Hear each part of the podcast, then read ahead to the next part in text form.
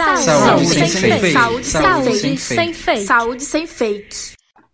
Olá, bom dia, boa tarde ou boa noite, dependendo da hora que você esteja ouvindo esse áudio. Eu me chamo Johanna Cândido. Eu me chamo Maria Raíssa. Eu me chamo Carlos Henrique. E eu me chamo Marcos Nascimento, aluno de enfermagem do sétimo período da Universidade Tiradentes, localizada lá no estado de Sergipe e a partir de agora irei fazer parte do projeto Saúde Sem Fake. No podcast de hoje vamos falar sobre toxoplasmose, também conhecida como doença do gato, é uma patologia infecciosa causada pelo protozoário chamado Toxoplasma gondii, encontrado nas fezes dos gatos e de outros felinos.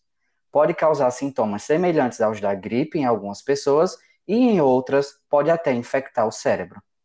E para falar desse assunto, convidamos a doutora Flávia Costa Mendonça na atividade, bacharel em Bioquímica pela Universidade Federal de São João del Rei, mestre em Biologia Celular e Molecular pela Universidade de São Paulo, a USP, e doutora em Biologia Celular e Molecular também pela USP. Tem experiência na área de Bioquímica, Biologia Molecular, Biologia Celular, Glicobiologia e Imunologia. Atualmente é pesquisadora de pós-doutorado na FAPESP, vinculada ao Instituto de Química da Unesp, Araraquara. Olá, doutora Flávia. Estamos muito felizes de você ter aceitado participar desse podcast. Temos certeza que será um momento enriquecedor e de muitos conhecimentos partilhados. Gente, muitíssimo obrigada pelo convite. Prazer enorme estar aqui fazendo esse podcast, meu primeiro podcast. Estou muito emocionada de estar aqui falando com vocês hoje. Quero agradecer também a professora Larissa Nicoletti pelo convite. E quero parabenizar vocês pelo esse trabalho de divulgação científica que é tão importante, né? Divulgação científica feita por cientistas para público leigo. Muito importante, ainda mais nesse momento em que a gente tem que buscar informações são verdadeiras, né? Informações sem fake. Então, muito obrigada pelo convite mesmo. Estou muito feliz de estar aqui para falar de um parasito que foi objeto do, de estudo do meu mestrado e doutorado. E espero que vocês gostem e que se divirtam com as informações também. Vamos lá? Nós que agradecemos. Vamos iniciar com a primeira pergunta, que é como ocorre a transmissão é, da toxoplasmose? Bom, gente, é, se tratando de seres humanos mais especificamente, a gente se torna infectado quando a gente entra em contato com as formas infectivas do parasito. Então, toda vez que eu falo parasito, estou falando do toxopla toxoplasma gondii, né? Praticamente um trava-língua a gente falar tudo isso sempre, né? Então, quando falar parasito, a gente está falando de Toxoplasma gondii. Quando falar hospedeiro, a gente está falando da pessoa portadora desse parasito, tá? Então, a gente se torna infectado quando a gente entra em contato com uma das três formas infectivas do parasito, que são taquizoítos, bradizoítos e oocistos. Então, falar bem rapidamente aqui, só para a gente relembrar o que é cada uma das, dessas três formas infectivas, né? Os taquizoítas são as formas que têm uma proliferação muito rápida dentro da célula. Então, são as formas que são encontradas quando o paciente tem uma doença aguda, né? São encontradas no sangue, nas excreções, nas secreções também. Então, a intenção, o objetivo de vida do taxoíta é replicar o máximo possível, garantir o maior número de células possível. Por pressão do nosso sistema imunológico, que limita a replicação do parasita, acontece uma conversão de taxoíta para bradizoíta. O bradizoíta, ele continua sendo um toxoplasma. Só que ele é uma forma que fica é, aprisionada numa estrutura chamada cistos. E esses cistos são repletos de, de parasitos, sabe? Só que eles não replicam, ou replicam de forma muito, muito lenta. Esses cistos, que são frutos da pressão do nosso sistema imunológico sobre os taxoítas, eles são encontrados no tecido muscular, no tecido nervoso também. Então, encontrado nos músculos, encontrado no cérebro, muito comumente encontrado é, atrás é, da estrutura ocular, né, causando toxoplasmose ocular, que a gente sempre ouve algum conhecido falar disso. Então, essas são as duas formas que infectam, que estão presentes nos humanos, no mamífero em geral. E eu gosto sempre de comentar que o toxoplasma ele é um dos parasitos mais bem sucedidos do mundo. O que, que eu quero dizer com isso? que ele, gente, é capaz de infectar qualquer célula nucleada de um hospedeiro homeotermo. Então, de todos os animais que têm sangue quente, aves, mamíferos, que incluem os seres humanos, pode infectar qualquer célula, desde que tenha núcleo. Então, nos seres humanos não infecta hemácia. De resto, pode infectar qualquer célula, tá? Então, é, com base nessa amplitude, nessa diversidade de, de probabilidade de infecção, de possibilidade, quer dizer, de infecção, é, um terço da população mundial é infectada por toxoplasma. Muitos nem desenvolvem a doença, passam a vida toda sendo portador do toxoplasma e não desenvolve a doença. E daqui a pouco a gente vai falar os riscos disso. Então a gente falou aqui do taxoíta, do bradizoíta, que é encontrado no humano, né? E tem uma forma muito específica que são os oocistos, que são as formas resultantes do ciclo sexuado do parasito, que ocorre somente no intestino dos felídeos. Então, mais especificamente no nosso caso, né, que a gente tem mais contato, no intestino dos gatos domésticos. Então, quando o gato é infectado por toxoplasma, ele elimina com as fezes essas estruturas chamadas oocistos, e no, no meio ambiente o oocisto esporula e se torna infectivo. Então, o ocisto pode ficar lá no ambiente de um ano a um ano e meio. Então, o, o ser humano pode se infectar com taxoíta, bradizoíta ou ocisto, vindo das fezes dos gatos, né? E a transmissão pode ser por duas vias. Quando a gente fala de transmissão fecal-oral, a gente está falando de toxoplasmose adquirida. Quando a gente fala de transmissão de mãe para filho, onde ocorre uma transferência transplacentária, a gente está falando de toxoplasmose congênita. Então, na contaminação oral, que ocorre pela ingestão de cistos na carne mal cozida, né, ou alimentos mal lavados, ou água contaminada por toxoplasma, aqui vale lembrar que pode ser carne mal cozida de qualquer animal, porque o toxoplasma vai infectar qualquer célula nucleada, né, como eu comentei agora há pouco. Então, pode ser de boi, de porco, de aves, por exemplo, né? A gente pode se contaminar também por, pela via fecal oral, que é quando a gente ingere alimentos crus, mal lavados, que contêm os oocistos que foram liberados pelas fezes dos gatos infectados, né? É, por esse último fato é que a doença ficou muito relacionada à presença de gatos. E a gente pode se infectar também de mãe para filho. Então, é, da infecção em mulheres grávidas pode decorrer a transmissão congênita, porque o parasito atravessa a barreira da placenta, infecta o cérebro. Então, gente, é importante a gente relembrar que geralmente a toxoplasmose congênita ela se dá pelo contato inicial da mãe com o parasito, o que a gente chama de doença na fase aguda, né? Então, quando a mulher que está grávida se infecta pela primeira vez com toxoplasma naquele momento da gravidez. Em casos muito raros acontece a transmissão devido à reativação do parasito em mulheres que já estão infectadas, ou seja, daquelas mulheres que são portadoras toxoplas da toxoplasmose e que carregam os bradizoítas nos músculos, por exemplo, a não ser que essa mulher esteja passando por tratamento de imunossupressão. É, em, em casos muito raros, e isso praticamente não acontece no Brasil, pode ocorrer infecção via transfusão sanguínea e doação de órgãos, o sistema brasileiro de transfusão e de doação de órgãos é um sistema que tem uma alta vigilância, então quase não acontece contaminação por parasito nesse, nesse tipo de doação. Então a gente tem três formas infectivas, né? Só para a gente relembrar: taxoíta, bradizoíta e oocistos, e a gente pode contaminar por duas vias: via fecal oral na toxoplasmose adquirida e via transplacentária na toxoplasmose congênita. Certo. É, os gatos, eles são agente transmissor, né? Uhum. Dessa forma, quais cuidados as pessoas que criam gatos elas devem ter para não se contaminar? Bom, apesar da má fama dos felinos, né, que rendeu a toxoplasmose esse triste apelido de doença do gato, vou contar para vocês que é mais comum as pessoas entrarem em contato com o parasito de outras maneiras, sabe? A partir da ingestão de carne mal cozida ou de alimentos contaminados. Então, o mais importante é manter os hábitos de higiene.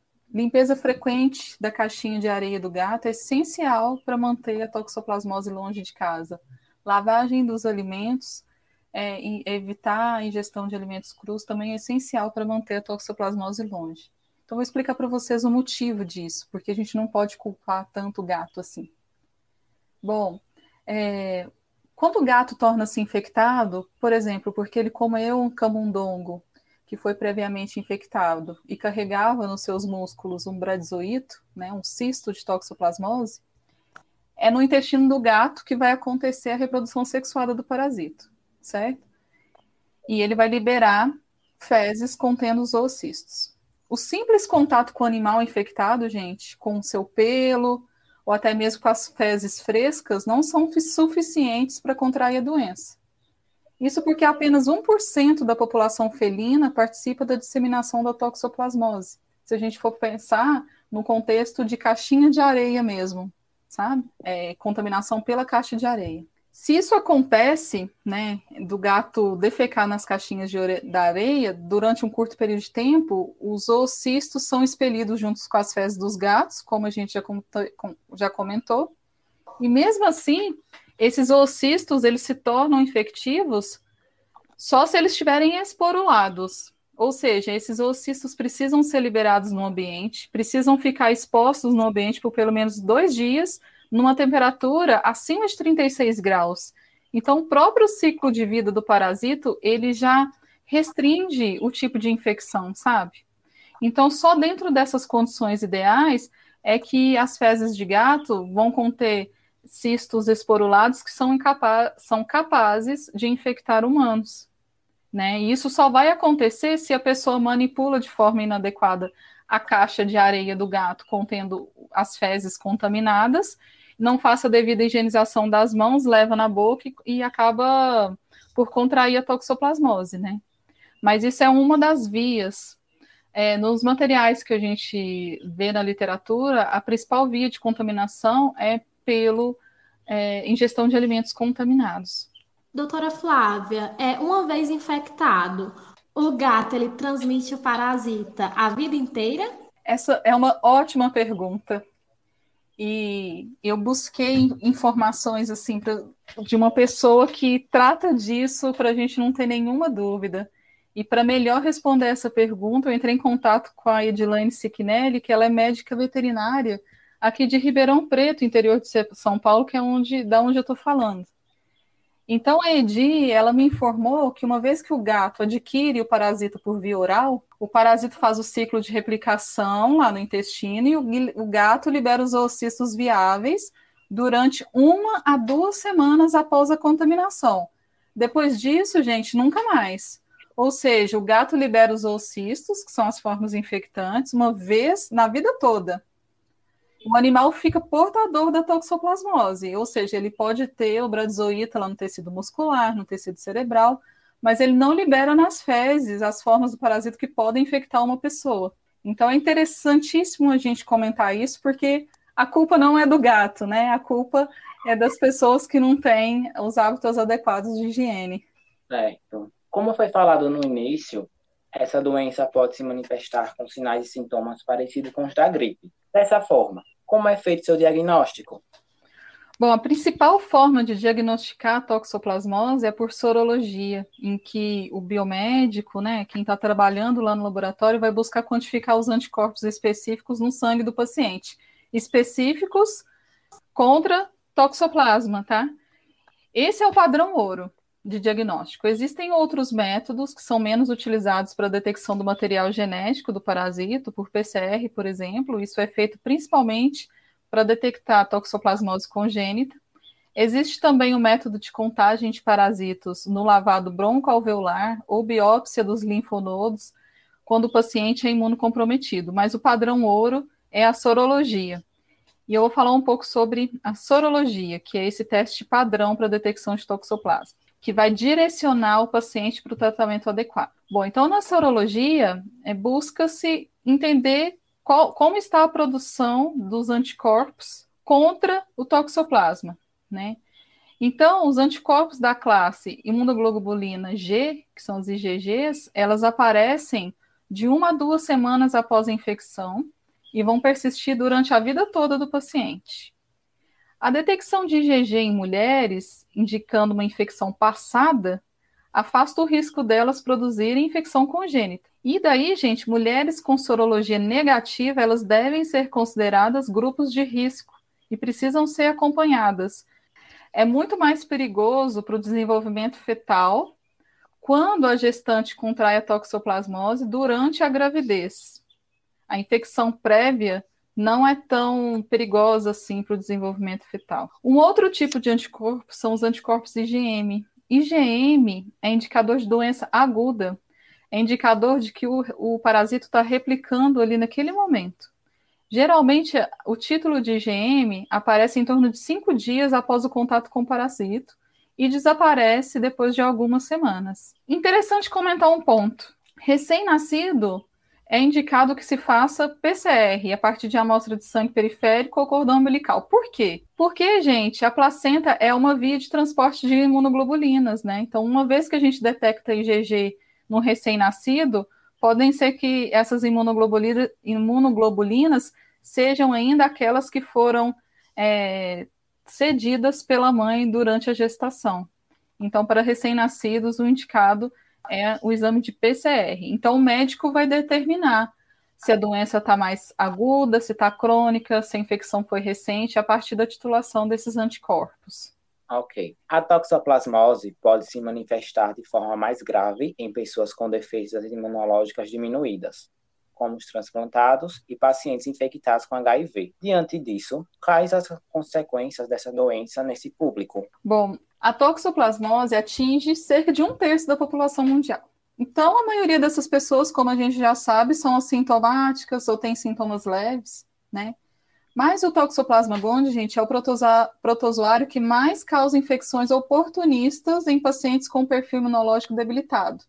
Isso vai incluir, além dos transplantados, do, dos portadores de HIV, aqueles todos que são é, usuários de medicamentos imunossupressores, né, tratamento de câncer também. Então, todas essas pessoas têm um, um, risco aumentado de desenvolver encefalite com graus variáveis de hemorragia, desenvolver um quadro de cegueira, que é a toxoplasmose ocular, que é um agravamento da doença comum, muito sério também, desenvolver pneumonia, miocardite. E embora a toxoplasmose seja considerada inofensiva nos adultos imunocompetentes, né, a infecção por Tegonde tem sido associada a muitos problemas psiquiátricos. Então existem alguns estudos, são estudos iniciais, mas que já estão na literatura, que relacionam a infecção toxo, por toxoplasma gondii com é, tendência a suicídio, autoagressão, depressão, esquizofrenia. Por quê? Porque o protozoário tem um tropismo para o tecido cerebral, então ele pode se instalar para formar os bradizoístos, os cistos, né, em áreas no cérebro que são responsáveis por algum comando, né? Então, é, a instalação do parasito nessas áreas cerebrais podem é, levar a problemas psiquiátricos. Então, como eu já disse, são estudos de coorte com uma população restrita, né? São estudos é, que ainda estão é, em andamento, que precisam ser melhor investigados, mas a gente tem muita coisa, é, muitas observações já publicadas quanto a isso. Uma grande preocupação é a contaminação dessa doença durante a gravidez pela possibilidade da transmissão congênita. Quais são as repercussões dessa doença durante esse período de gravidez e após o nascimento da criança? Grandes repercussões, infelizmente. No Brasil, é, a partir de dados que eu pesquisei aqui antes de falar com vocês, cerca de uma a cada mil recém-nascidos já nascem com toxoplasmose. E isso são números alarmantes, né? E a contaminação parasitária no primeiro trimestre da gestação é ainda mais grave. Muito raramente ocorre reativação da infecção em mulheres grávidas, né? Por isso é importante fazer a sorologia para acompanhar. A distribuição de toxoplasma pelas vísceras e pelo sistema nervoso central do cérebro, ela está associada a abortos espontâneos, alterações neurológicas, cegueiras, retardo mental psicomotor, hidrocefalia, quadros de convulsão, então, imagina o impacto socioeconômico da toxoplasmose humana e o custo de tratamento desses doentes, né? Então, como uma forma de prevenir esses, esses infelizes acontecimentos, né? É, é, existe a triagem pré-natal para doença, que é feita por testes sorológicos, como a gente comentou agora há pouco, né? Só que no Brasil, falando especificamente de Brasil, é uma prática de política pública sugerida, mas não é obrigatória, porque a toxoplasmose materna é muito prevalente aqui. Então, é, sugere-se que gestantes suscetíveis, aquelas que não têm é, IgG IgM contra a toxoplasmose, façam é, repetidamente, mensalmente, a sorologia, com, a critério médico, claro, né? Ele que vai avaliar como isso deve ser feito, para poder é, acompanhar se vai haver a soroconversão, ou seja, se anteriormente a gestante era IgM negativa e hoje ela é positiva, isso indica uma infecção ativa que está acontecendo agora e deve ser levada ao tratamento o quanto antes. Doutora Flávia, as mulheres que estão grávidas e têm gato precisam se desfazer do animal? Não, não, não precisam desfazer de forma alguma. É, o animal não tem culpa, coitado. E, infelizmente, muitos médicos ainda aconselham as gestantes a se desfazerem do gato durante a gravidez, né? E muitos acreditam que a proximidade com felinos representa um alto risco de contração da doença, né? No entanto, as chances de infecção por conviver só com a convivência com o animal é quase nula.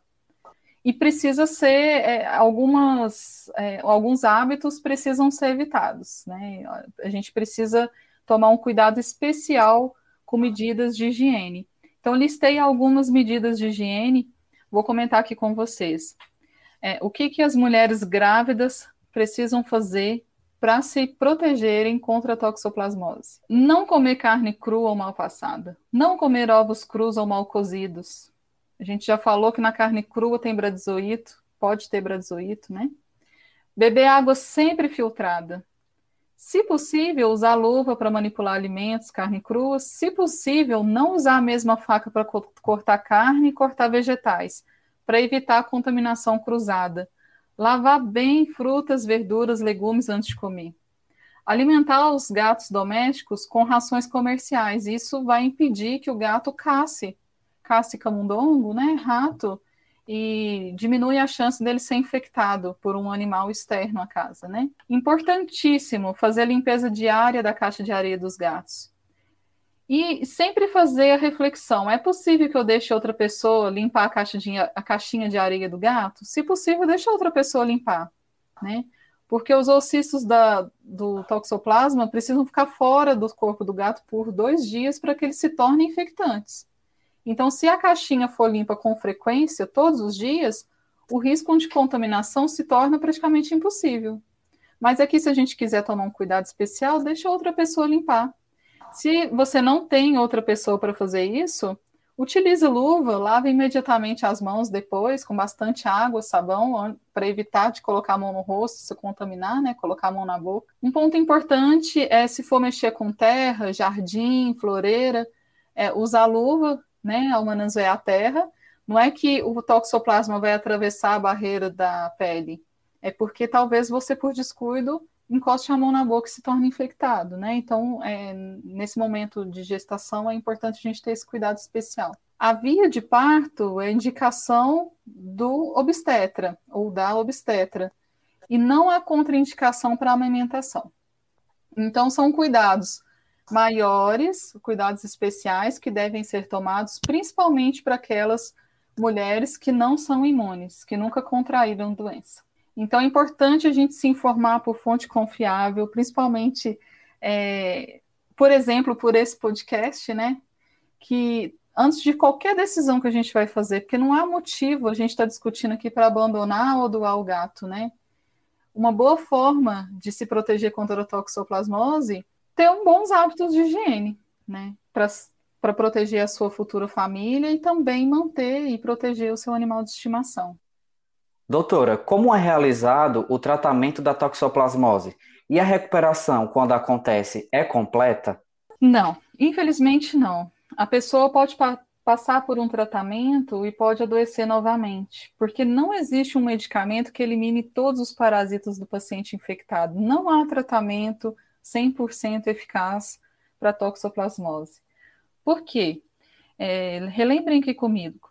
Lembra que eu comentei lá no início que por, por pressão do sistema imunológico, os taxoítas, eles se convertem em formas bradizoítas dentro de cistos, né? Que, lá, que ficam lá no músculo, no tecido cerebral. Então, eles ficam protegidinhos, gente, contra o ataque do sistema imunológico e fica protegido pra, de serem reconhecidos pelos anticorpos, IgGs, que estão ali circulando. Então, por isso, uma vez infectado, o paciente será por toda a vida portador da toxoplasmose. E pode ser que a doença nunca seja reativada, mas pode acontecer a reativação no momento de imunossupressão. E isso pode causar alguns danos. Por isso é importante que, se você tem a doença, sempre fazer esse acompanhamento, né? A Federação Brasileira de e, Ginecologia e Obstetrícia sugere tratamento preventivo para mulheres que queiram engravidar ou que já estejam grávidas e que não, nunca tenham entrado em contato com o parasito. Tratamento preventivo com espiramicina para gestante com quadro agudo de toxoplasmose, né? E olha só, é, esse tratamento reduz em até 50% da transmissão para o feto. Então, se a gente for pensar ao contrário, é 50% de transmitir para o feto. Então, mesmo fazendo o tratamento profilático, ainda há grande chance de transmitir é, o toxoplasma via a é, infecção congênita, né? E é preciso ter esse cuidado especial também com as gestantes que já são imunes, que já tiveram a doença anteriormente e que agora são portadoras de doenças que levam à imunossupressão, como as portadoras do vírus HIV, né, que estão fazendo tratamento, ou portadoras de alguma neoplasia que estão fazendo tratamento também. Isso para não, não correr o risco de reativação da doença. Para finalizar as nossas perguntas, vamos para a última. De forma geral, quais medidas devem ser adotadas para a prevenção da toxoplasmose? Grávidas devem ter cuidado redobrado com a higiene, como a gente já comentou. E de uma forma geral, todos devem higienizar bem os alimentos antes de comer, evitar o consumo de carne mal cozida, beber água filtrada, limpar diariamente a caixinha de areia do gato, de forma a evitar eliminar os ocistos de toxoplasma, caso o gato esteja contaminado, né? lembrar sempre que não é preciso desfazer do seu animal de estimação. Por favor, não faça isso com o gato, né? O gato não tem culpa. Ele vai liberar os oocistos é, de num período determinado e depois nunca mais. Né? Então, o mais importante é manter os hábitos de higiene em casa. Assim a gente fica livre da toxoplasmose.